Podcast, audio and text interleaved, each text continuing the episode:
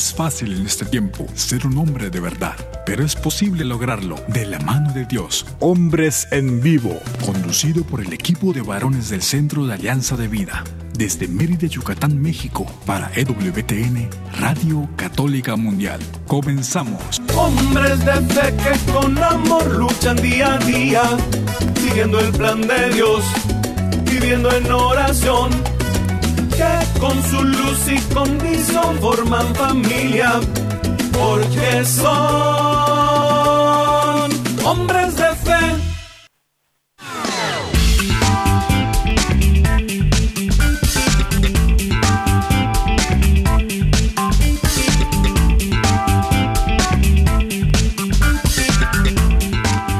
Tal amigos? Muy muy buenas tardes, bienvenidos a una emisión más de este su programa Hombres en Vivo.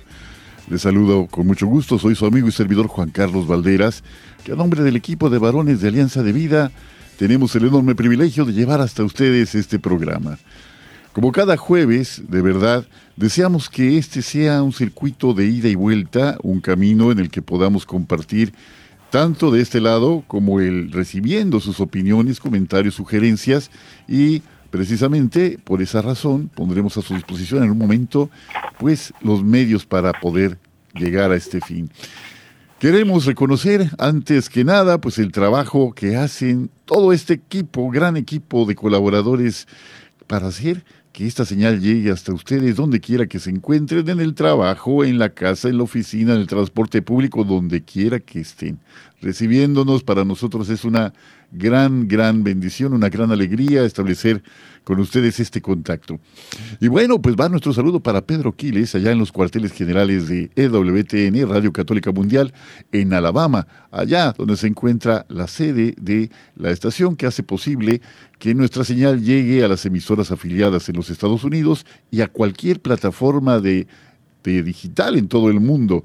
Gracias Pedro y muchas gracias al arquero de Dios, Douglas Archer, por este trabajo que ha sido durante algunos años ya pues una fuente de alegría, de gozo, de esperanza en la medida en la que nosotros hemos podido recibir esta encomienda y llevar hasta ustedes esta noticia de que Jesús está vivo y que nos invita a una vida plena y siempre, siempre de bien en mejor subiendo.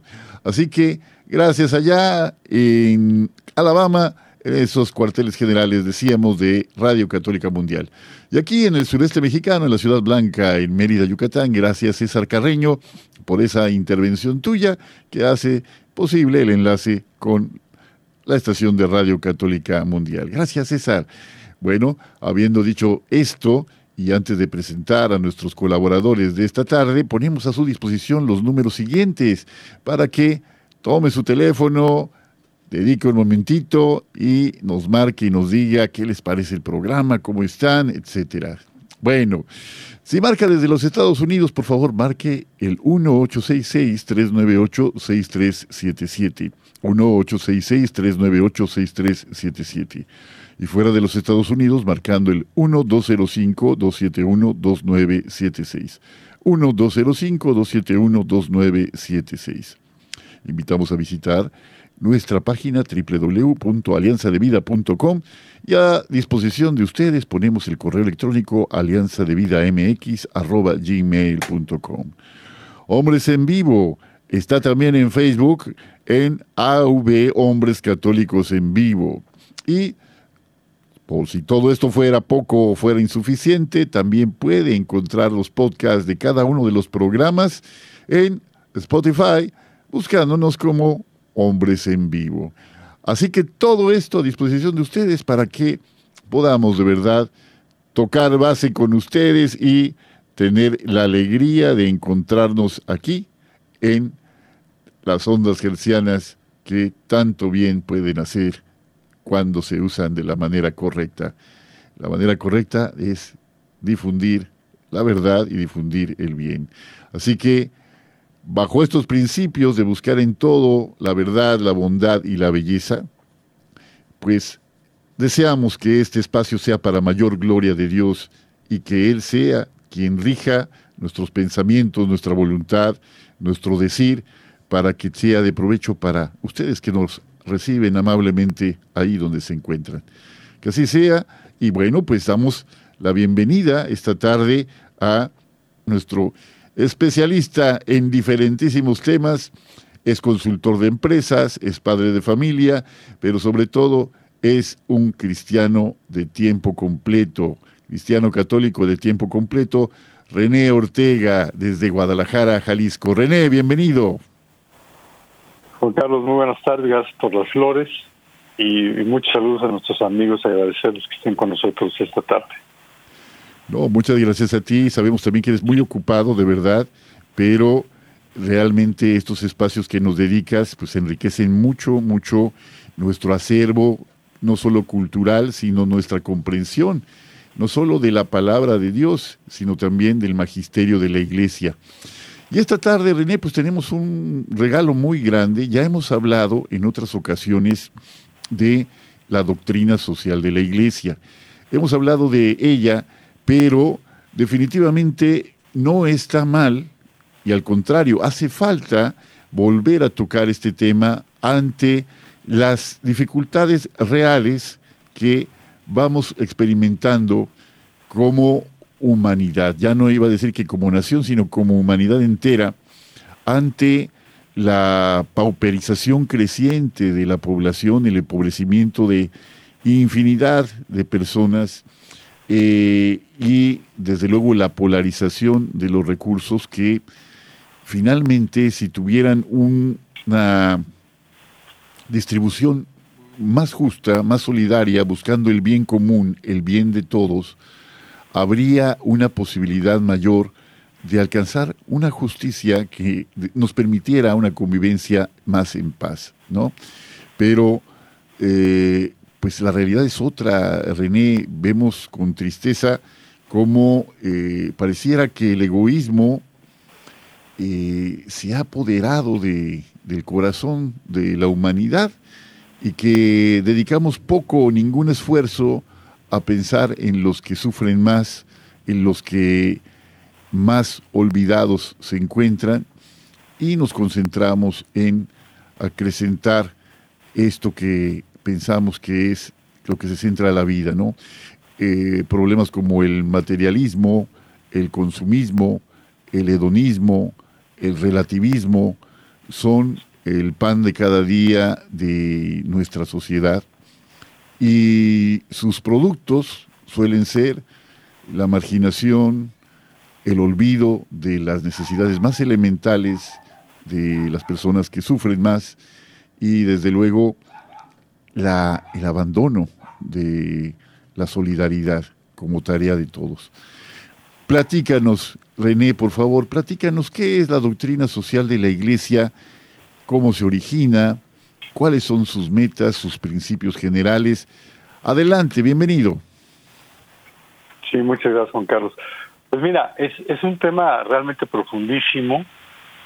Normalmente la doctrina social de la Iglesia tiende a, tocarse un poco desde, desde la perspectiva académica.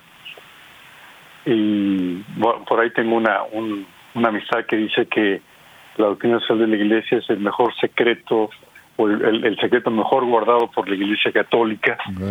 y es que el, el tema con la doctrina social de la Iglesia es que si no se aplica, pues no sirve. Por un lado. Y por el otro lado, efectivamente, todo lo que acabas de decir, como los, los católicos eh, en el siglo XXI hemos ido pasando por una serie de ideologías, mencionaste ahora algunas de ellas, que van influenciando el pensamiento no solamente de los no cristianos o no católicos, porque ahí incluiría yo a los cristianos protestantes, sino que además, sino que además eh, influencia a los mismos católicos. Y el Papa Benedicto XVI habla de este tema y dice que es como una pequeña barca el, pensamiento del, católico que eh, se enfrenta a oleajes en distintos sentidos, a vientos huracanados, y que entonces termina o terminamos un poco perdidos porque hay esas ideas que flotan en el ambiente y que eh, algunas nos, nos pueden parecer claramente anticristianas y otras nos pueden parecer razonables. Por ejemplo, el, el, tema del, del bienestar. El bienestar, bueno, a ver, yo quiero para mi familia que, que mis hijos, que mi esposa, o que en el caso de las mujeres que también aportan al ingreso familiar, que tengan una mejor vida, que vayan a una mejor escuela, etcétera. Pero el, el, tema es que las ideologías eh, están basadas en, en mentiras, algunas mentiras muy bien construidas. Y el tema es que entonces nos contaminamos de ideas ideológicas que nos hacen eh, perder de vista, eh, perder el foco, el faro que nos, que nos guía, que es la, doctrina social de la Iglesia, porque la doctrina social de la Iglesia es esta serie de, de, ideas, de enseñanzas, de principios eh, de Jesucristo y de la iglesia fundada por Jesucristo, que nos dicen cómo nos debemos de comportar como personas, pero en la naturaleza humana no solamente estoy yo, sino estamos nosotros, la parte de, comunidad. Entonces, la iglesia, en, en, la doctrina de la iglesia, eh, nos, nos, nos, da dos elementos. Uno, eh, eh, le llama el personalismo, es decir, la importancia de que todo gire alrededor de la persona como un hijo de Dios y la comunionalidad, es decir, la imposibilidad práctica de que un cristiano se pueda salvar solo porque vive en comunidad y depende de los demás y los demás dependen de él.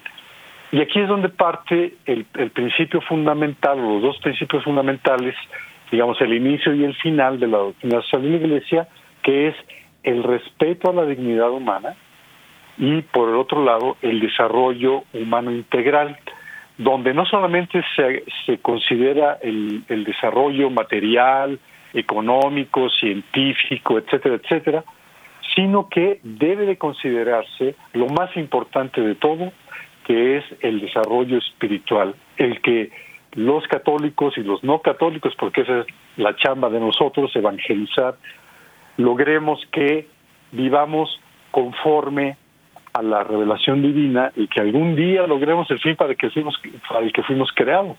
Y no llegamos ahí a través de las ideologías, llegamos ahí a través de la revelación y a través de, de la doctrina, que en la parte social porque se trata de un mundo dinámico, eh, requiere que la iglesia, los papas nos vayan diciendo, a ver, frente a este problema, mencionaste el, relativismo, el papa Benedicto, justo antes de ser eh, nombrado papa en la, en la misa que celebró antes de, del inicio eh, del cónclave, él habló de la dictadura del relativismo, como una ideología que estaba ahí, que estaba surgiendo y de la que, cual había que cuidarnos. Y entonces por eso los papas en sus encíclicas, en sus documentos, nos van guiando, nos van diciendo el camino que para nosotros en lo individual es muy complicado de entender.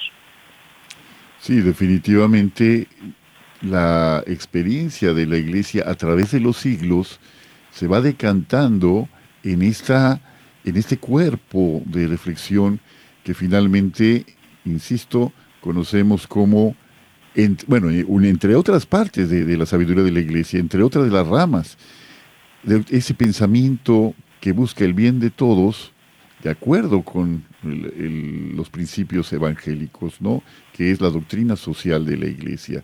Y efectivamente, salpicados estamos en de diversas, de muy diversas ideologías que lamentablemente van trastocando la, el mensaje original del Evangelio de Jesús. Y es algo que tenemos que denunciar para poder regresar pues a la verdad que Jesús nos, nos muestra. Y bueno, pues me dicen que ya está Jairo César. Jairo César Olivo, bienvenido, querido amigo. Aquí estamos ya. Aquí estás. Te mando un abrazo muy grande. ¿Cómo estás? También a mi, a mi querido amigo René, aquí los estoy escuchando con mucha atención y bueno, pues es, algo que eh, vibra el corazón. A mí la doctrina social de la iglesia eh, me encanta, me encanta porque es, es, son los pies con los que caminamos o movemos esa espiritualidad que traemos dentro. Eh, les saludo a todo nuestro público maravilloso, a nuestro público bendecido de EWTN. Mis hermanos, ¿qué quieren que les diga? Que Dios los bendiga. Muchas gracias por ese saludo tuyo de siempre, tan, tan bonito, tan profundo. Y fíjate que tal vez no lo escuchaste, pero decía René en su primera intervención que dice un amigo de él que la doctrina social de la iglesia es tal vez el, secreto mejor guardado de la iglesia católica por su poca difusión, ¿no? Yo, pero, me imagino, Juan Carlos, sí. que, que es porque se hace la caridad y se practica en secreto. A lo mejor y es por eso. sí, a lo mejor es por eso, ¿no? Pero también hay una parte del Evangelio que dice, lo que han oído en secreto, han de proclamarlo desde las azoteas, ¿verdad? Es correcto. y también a tiempo y a destiempo. Y esta denuncia de la, la parte que hemos olvidado, ¿no? La pregunta que Dios hace a Caín, después de que Caín ha matado a Abel, le dice, ¿dónde está tu hermano? ¿Dónde está tu hermano? Y Caín contesta con esa soberbia, ¿no? ¿Acaso soy yo el guardián de mi hermano? ¿Acaso soy yo el guardián de mi hermano? Pues tenemos que decir que tal vez no seamos los guardianes de nuestros hermanos, pero que sí somos parte de su historia y también somos y debemos sentir y fluir con ellos para una vida que pueda llamarse vida. En el mundo, queridos amigos, estamos llegando, dentro de no muy poco, muy poco tiempo, estaremos llegando a los 8 mil millones de habitantes. 8 mil millones de habitantes. René Jairo, creo que vamos por los 7.800 millones, corríjanme por favor. 7.800 millones de habitantes en este planeta. Y hay quien afirma, eh, datos que, pues en los que he tenido contacto, que pues tal vez la mitad de la población o un poco más viven en condiciones pues de marginación muy alta, de marginación muy alta. Y en este en esta situación es muy difícil desarrollar los niveles necesarios para que se alcancen estándares mínimos de desarrollo, ¿no? En cuanto a educación, calidad de la vivienda, un trabajo digno y justo, salario bien retribuido, etcétera, que cubra las necesidades más elementales, etcétera. Bueno, pues ante esta realidad, eh, ya en el siglo XIX, eh, el Papa León XIII eh, hacía una denuncia, hacía una denuncia muy clara de que la situación había dejado de ser evangélica, entonces, que era necesario replantearnos qué hacer como sociedad para que las personas vivieran de la mejor manera, que las personas tuvieran eh, estos mínimos. ¿Quieren platicaros un poquito? Eh, bueno, vamos ya casi, casi ya un, un corte. Pero a ver, Jairo, platícanos brevemente antes de este corte, eh, esta pasión tuya, ¿cómo se origina? ¿Cómo se origina para poder contagiarla a quienes nos escuchan? Por la doctrina social de la iglesia, quiero decir. Fíjate, Juan Carlos, que a mí me tocó eh, tomar un diplomado en doctrina social de la iglesia. Y, eh, bueno, pues ahí mm, yo tenía, ¿cuántos eran? Unos 25 años cuando lo tomé. Entonces, eh, pues me encantó, ¿verdad? Yo, yo disfrutaba mucho lo que escuchaba, lo que veía, y sobre todo los expositores, pues que, lo hacían con una pasión muy grande, pero sobre todo que lo hacían con todo el amor. Eh, René lo sabe conocer, el señor Ildefonso Loza Márquez, ¿verdad? Gran comunicador de aquí de, Jalisco. Bueno, un, hombre que pone por obra lo que habla, lo que dice. Y sobre todo porque también el contexto en el que a mí me ha tocado este, vivir, pues es, es un ambiente de trabajo, es un ambiente pues también eh, no con pobreza extrema, pero sí con carencias que nos invitan a salir de nosotros mismos y sobre todo invitan a la solidaridad, aquí en mi, en mi colonia, pues si bien no gozamos de, riqueza, tampoco gozamos de pobreza extrema, pero hemos aprendido a ayudarnos mutuamente. Y eso a mí, me, en lo más profundo de, de mi corazón, me ayudaba en los momentos de crisis, ¿verdad? No nomás era pensar en lo espiritual y pensar que el otro está mal, que el otro tiene el diablo. No, tenemos este rasgo de humanidad en el que podemos tomar conciencia de nuestras decisiones y podemos salir adelante y podemos solidarizarnos con los demás. Hacernos uno con la causa justa del otro, eso es la solidaridad. Bueno, pues volvemos a esto después del corte. Estamos amigos en Hombres en Vivo. Siga con nosotros. Sé fuerte y valiente, no te rindas. Regresamos en un momento.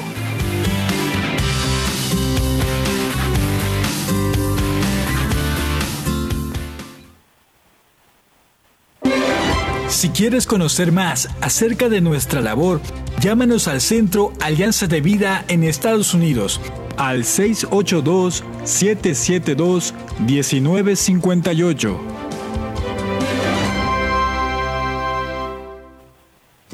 mi familia y yo serviremos al Señor, según dice la Biblia. Sigue con nosotros.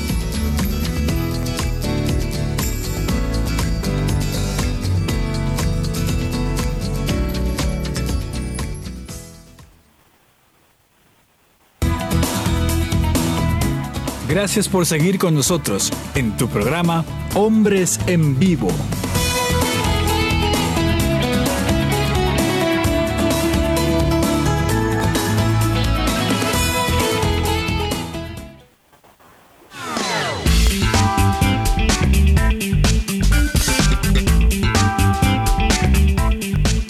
Bueno, ya estamos de vuelta en este segundo segmento de nuestro programa de esta tarde. Estamos platicando con Jairo César Olivo y René Ortega, nuestro invitado de cada primer jueves de mes, sobre la doctrina social de la Iglesia.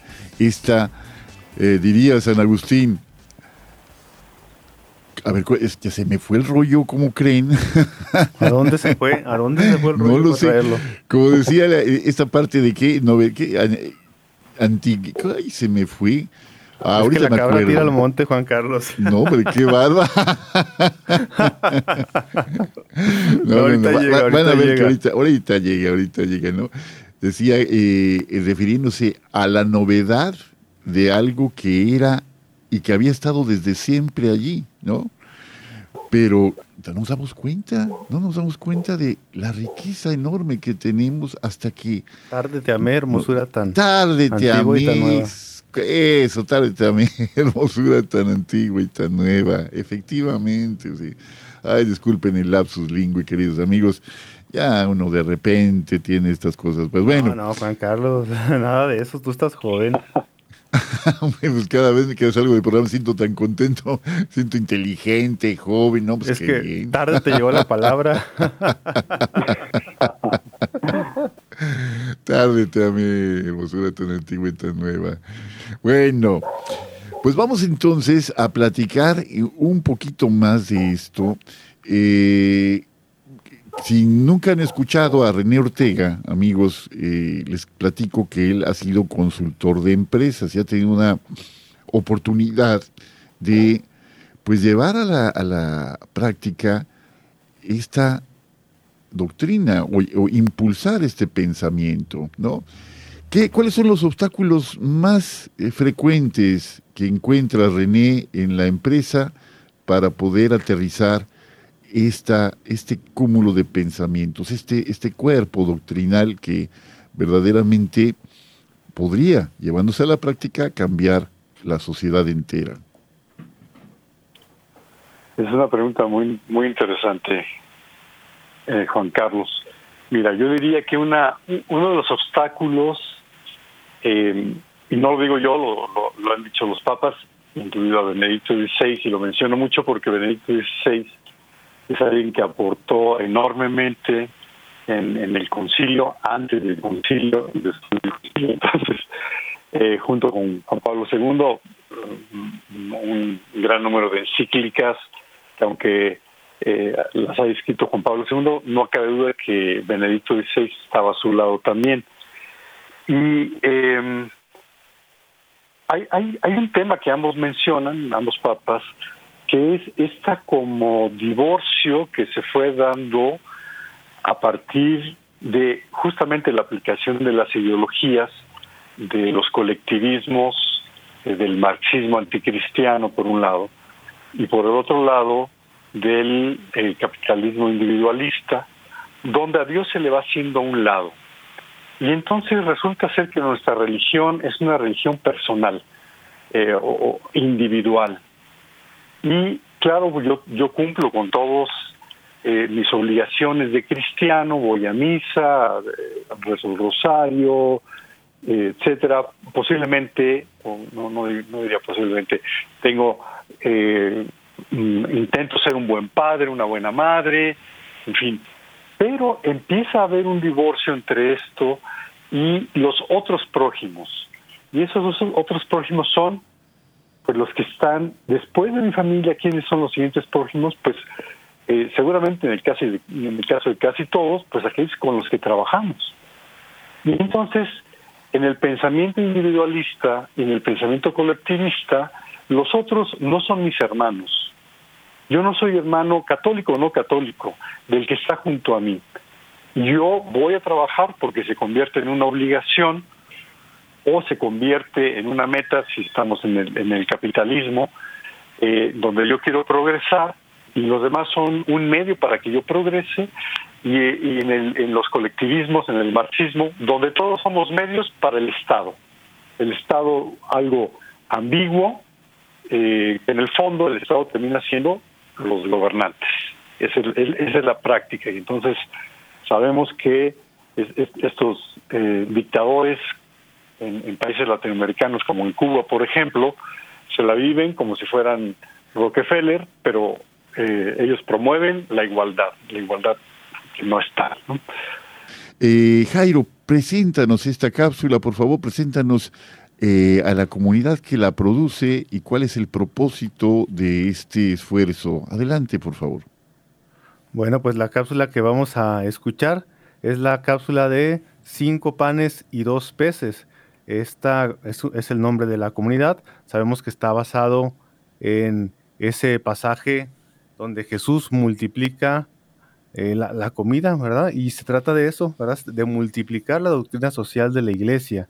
Esta es una asociación civil sin fines de lucro que desde 1994 ha trabajado con voluntarios profesionistas, ¿verdad? Para desarrollar este tipo de material ellos son españoles y los videos están buenísimos, se los recomiendo. Búsquenlos ahí en internet. Nosotros vamos a pasar ahora el audio y eh, está explicado de una manera sensacional. Adelante.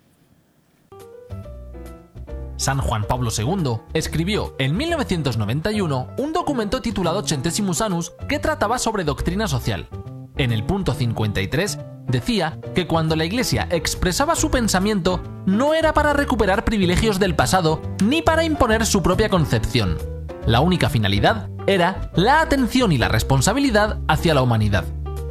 Con la doctrina social, la Iglesia se preocupa de la vida humana en la sociedad, que es donde se ponen en juego la dignidad y los derechos de las personas, así como la paz en las relaciones humanas. Desde esta perspectiva, la doctrina social realiza dos tareas al mismo tiempo, de anuncio y de denuncia. Es anuncio porque la Iglesia expone lo que tiene como propio, una visión global del ser humano y de la humanidad. Es denuncia porque lucha contra el pecado de la injusticia y la violencia. Esta denuncia se hace juicio y defensa de los derechos ignorados y violados, especialmente de los derechos de los empobrecidos, de los pequeños, de los débiles. La denuncia tiene que ser tanto más grande cuanto más extendidas estén las injusticias y la violencia. Por tanto, la finalidad de la doctrina social es de orden religioso y moral. Religioso porque anuncia la buena noticia de Jesucristo y la relaciona con la naturaleza personal y social de las personas. Además, es de orden moral porque la Iglesia busca que el ser humano se libere de todo cuanto le oprime, al mismo tiempo que se alcanza un desarrollo integral de cada individuo y de toda la humanidad en su conjunto. La doctrina social traza los caminos que hay que recorrer para alcanzar los nuevos cielos y la nueva tierra en los que habite la justicia. Interesantísimo esto, muy breve, muy conciso, muy oportuno. Platícanos un poquito de lo que tú has visto en ese sentido, Jairo. Bueno, eh, se trata eh, básicamente eh, de que nosotros como, como, jóvenes también vayamos conociendo esta parte que es el futuro de la humanidad. A veces suele pasar muy a menudo que los chavos tenemos una, idea de vamos a cambiar el mundo, pero lo vamos a hacer a base de, pues, métodos que, que, no van, ¿verdad? Algunos violentos, algunos este, muy radicales, etc. Pero cuando vamos dejando de lado esas eh, manifestaciones a veces pues impulsivas o esas manifestaciones egoístas de querer imponer mi voluntad sobre el otro, vamos entendiendo que se trata de una colaboración y se trata también de una ubicación personal. La conversión no es otra cosa más que dejar de, de voltearse a ver a sí mismo y voltear a ver a los demás. Darse cuenta que yo nací en un contexto y que en ese contexto donde Dios me puso me dotó de herramientas, me dotó de capacidades para poder ser sal y luz en ese momento de la historia, en este momento de la historia, ¿verdad? Entonces nos toca, por ejemplo, ahora eh, ser puente entre una generación adulta que nos transmitió como pudo la fe a una generación que ya no quiere ser escuchar nada de Dios, a una generación que quiere sentirse libre, que no quiere asistir a la iglesia, que se siente coartada en su libertad cuando se toca algún tema religioso.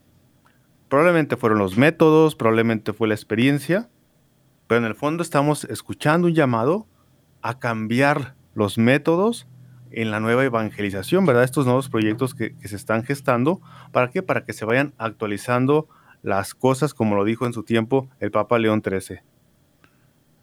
Interesantísimo lo que, lo que acotas, Jairo. Esta, esta nueva evangelización que tiene que buscar nuevas maneras de expresarse, nueva en, su expresión, nueva en su método, nueva en su ardor, ¿no? Pero siempre con el mismo mensaje del Evangelio, que es tan eficaz hoy como lo fue ayer y lo será mañana. Pero sí, esa necesidad de alcanzar, a vibrar y a entender eh, lo que ocurre en los nuevos areópagos, como, como decía Pablo en su momento, ¿no? En estos espacios tan complejos de la humanidad eh, actual. A ver, vamos entonces contigo, René. A ver, platícanos algo, a ver si ya se escucha con claridad. A ver, ándale, ya con ese sí que dijiste. me quité los audífonos, no sé si eran los audífonos, ¿se oye mejor? Mucho mejor, fíjate, se oye así como que... Ah, Mucho. Ah, ah, Pero ya, ya, ya estamos bien.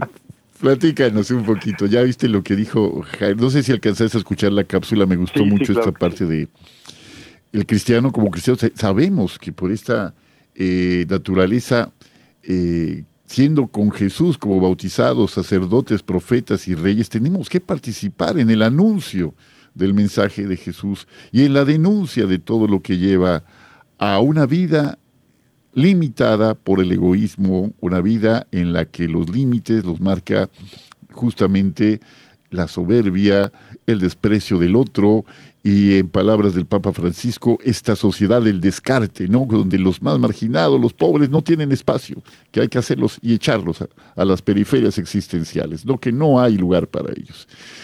¿Qué dice la doctrina sobre esto, la doctrina social de la Iglesia y cómo, cómo, esta es la, parte difícil, René, cómo llevarla a la vida en, la, en donde nos encontramos, cómo le hacemos? Mira, ese es un tema fundamental porque la, la doctrina social como materia académica, pues es riquísima, es bellísima, es verdadera, pero la pregunta es la que acabas de hacer y cómo llevamos eso a la práctica.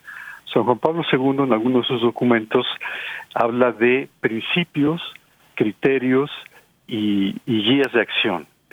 Entonces, tenemos los principios de la doctrina social de la Iglesia, el, el, fundamental que es el bien común o el resultado que es el bien común, está la solidaridad, como ya comentó Jairo, la, está la subsidiariedad, está la participación y el destino universal de los bienes, donde la justicia es un elemento fundamental, pero es insuficiente porque requiere de la misericordia. Bueno, podemos estar muy convencidos de, de, de estos principios, pero el tema es ¿y cómo lo llevo a la práctica? Y la respuesta está en lo que nos dice San Juan Pablo II. ¿Cómo convierto un principio en un criterio de, específico para, eh, como también decía Jairo, las circunstancias, mi rol, mi, mi, mi, mi, propia em, eh, vocación, ¿no? Eh, en, me refiero vocación hablando de seglares, en, mi trabajo, en, lo, que estudié o a lo que me dedico, etcétera. Y después las guías de acción. Y voy a poner un ejemplo porque ahí es donde se pierde. Puede haber una muy buena intención y hablar, por ejemplo, del destino universal de los bienes.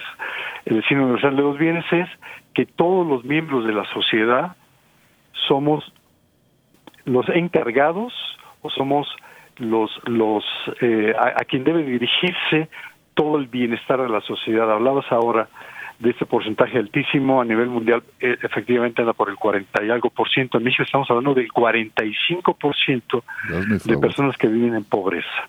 Y por esa extrema, perdón, perdón que te interrumpa, pero esa extrema, eh, hablábamos hace no mucho tiempo de un 14% de la población, alrededor de un 14% en pobreza extrema, es decir, que con un dólar al día, menos de un dólar al día, debían satisfacer sus necesidades de alimentación, salud, vivienda, educación, esparcimiento. Imagínense nada más, con menos de un dólar diario, el 14%, corrígeme si es ese porcentaje o es otro de la de Jairo, eh, eh, díganme ustedes, en México en el 2023, ¿no?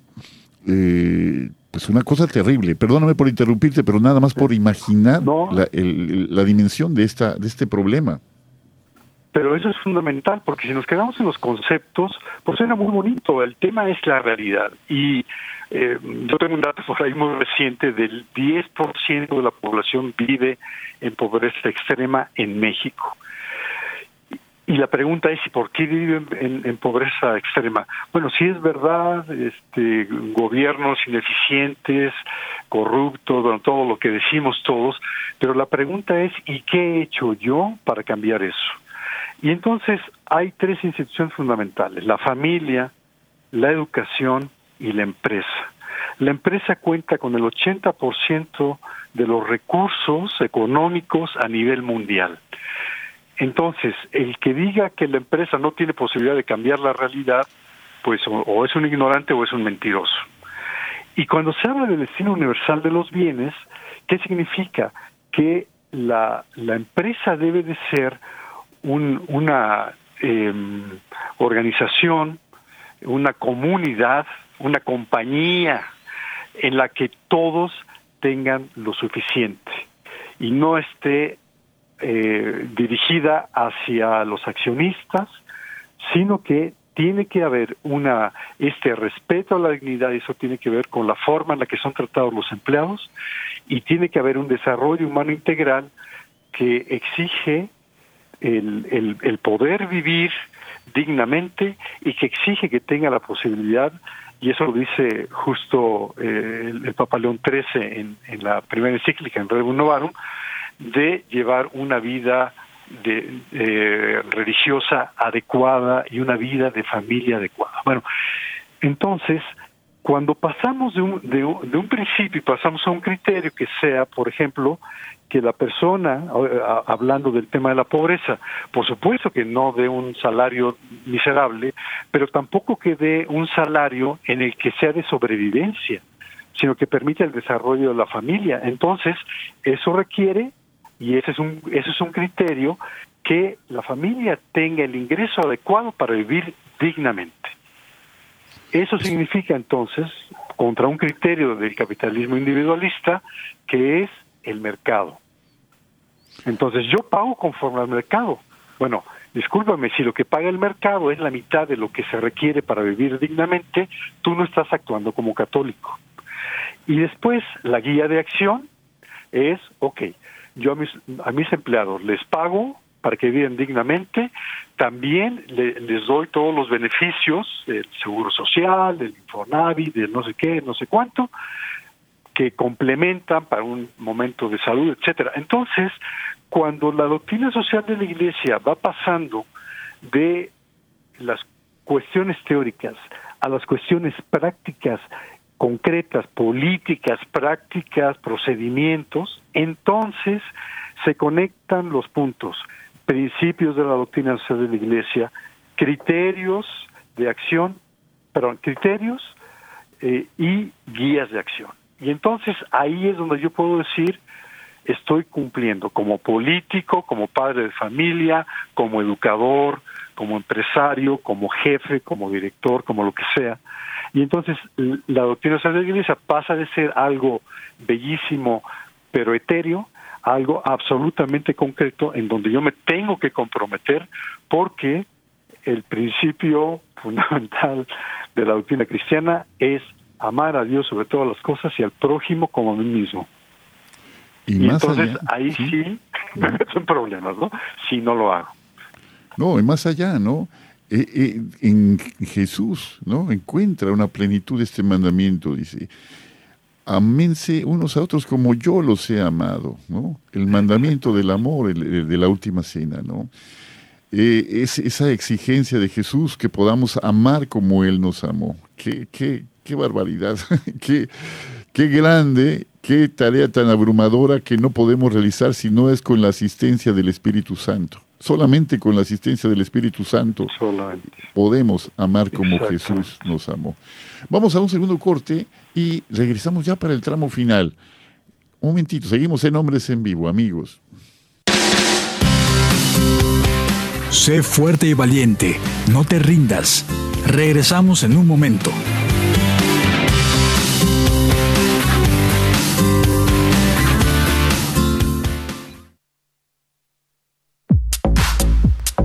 Llámanos desde Estados Unidos al 1-866-398-6377 y desde cualquier parte del mundo al 1-205-271-2976.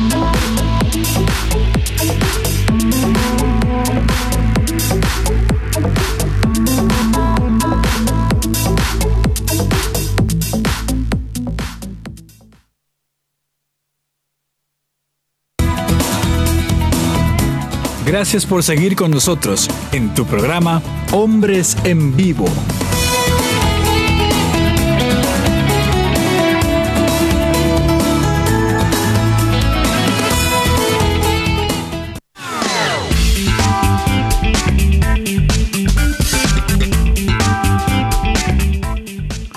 Bueno, pues llegamos ya al tercer y último segmento de nuestro programa de esta tarde.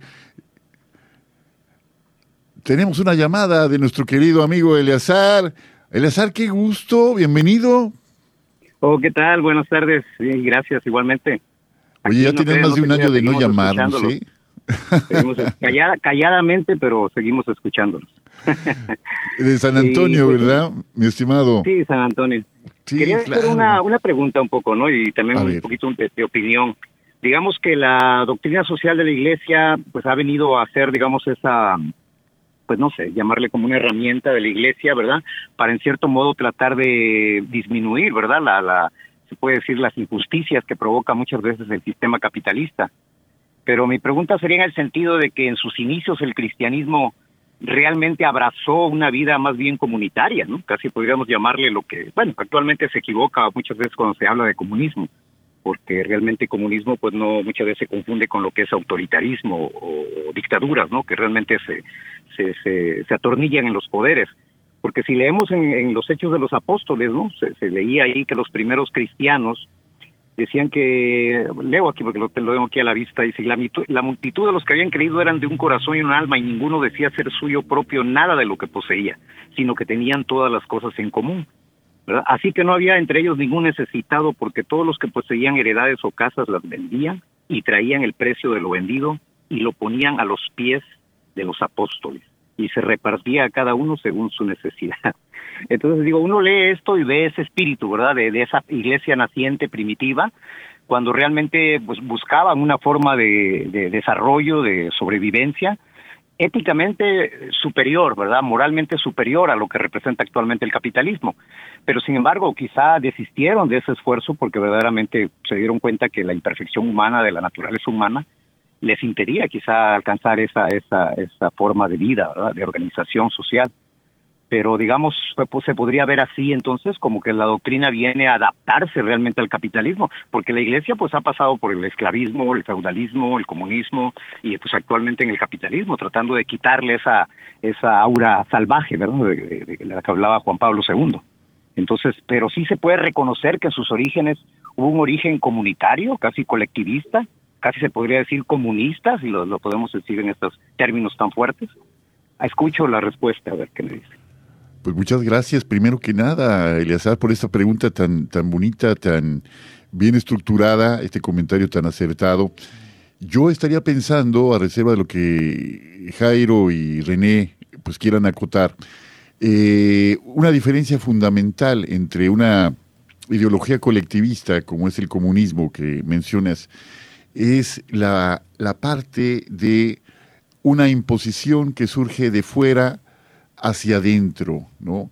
En el caso de las primeras comunidades cristianas, eh, que se eh, relata justamente en el libro de Hechos de los Apóstoles, hay una clarísima, pero clarísima decisión de los conversos de compartir todo, todo, todo cuanto tenían para que este principio del bien común, sin enumerarlo, sin enunciarlo de esa forma, desde luego, sin decirlo como que en, esos términos se hiciera una realidad.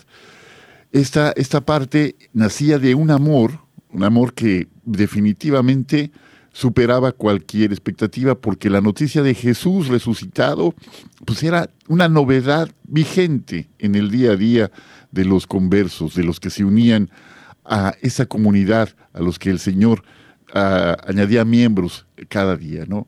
Esa es una primera parte el poner en común los bienes también requirió de una estructura, porque si tú lees más adelante en las cartas de Pablo, dice también la necesidad de hacer una colecta para los de Jerusalén, ¿no? Probablemente yo he leído también que ese eh, deseo de ponerlo todo en común carecía de una estructura que le permitía eh, que les permitía mantener este deseo durante un tiempo prolongado, de tal manera que algunos empezaron a padecer necesidad. Y además, cuando se desata la persecución después de la muerte de Esteban, el protomártir, empieza a ocurrir que los conversos necesitan eh, salir, salir de Jerusalén, salir de esas primeras comunidades para salvar la vida, ¿no? Y entonces empieza a, a propagarse de esa manera la buena noticia de Jesús a lo largo de las muchas comunidades que luego Pablo también fortalecería con sus visitas en sus cuatro viajes apostólicos, ¿no? Pero en cuanto a lo que mencionas, definitivamente sí hay una gran diferencia entre esta situación previa a la muerte eh, y resurrección de Jesús en cuanto al uso de los bienes. Efectivamente, una conversión que no alcanza el bolsillo, que no toca el bolsillo de los conversos, no es una conversión verdadera. O sea, si no somos capaces de compartir lo que hemos recibido, definitivamente nuestra conversión no está a la altura de lo que decimos. Yo quisiera muy brevemente, René, discúlpame, ya nos faltan unos tres minutitos para terminar el programa. Jairo, una palabrita sobre esto ¿Qué quisieran acotar? Que es muy, muy importante lo que Eleazar nos compartía y agradezco de veras, Eleazar, este compartir. Adelante, Jairo. Eh, Madre Teresa de Calcuta tiene una frase. Si hay algo que Jesús quiere de mí es que confíe en Él, que me entregue a Él y que lo haga sin condiciones. No hemos de intentar controlar las acciones de Dios ni enumerar tampoco las etapas del viaje que nos deja hacer. Incluso cuando me siento como un bote que se hunde, sigo confiando enteramente en Él haz como Dios y hazte hombre. haz como Dios y hazte hombre. Qué hermosa frase de Madre Teresa. La parte de, eh, otra parte que tenemos que aprender de esta primera comunidad cristiana es el hecho de el desapego, el desapego que se genera a partir del el deseo de la entrega absoluta. Las cosas llegan a tomar su lugar. O sea, ya las cosas no son el fin de nuestra vida, son simplemente medios para alcanzar esta plenitud a la que estamos llamados. Y sobre todo, Juan Carlos, sí, adelante, eh, adelante. a pesar de todo, a pesar de muchas virtudes, lo más importante es el amor. Porque estoy enamorado de Dios, soy capaz de desprenderme. Porque estoy enamorado del proyecto de Jesús, soy capaz de pasar o de padecer lo que padezco. El amor es la clave de todo.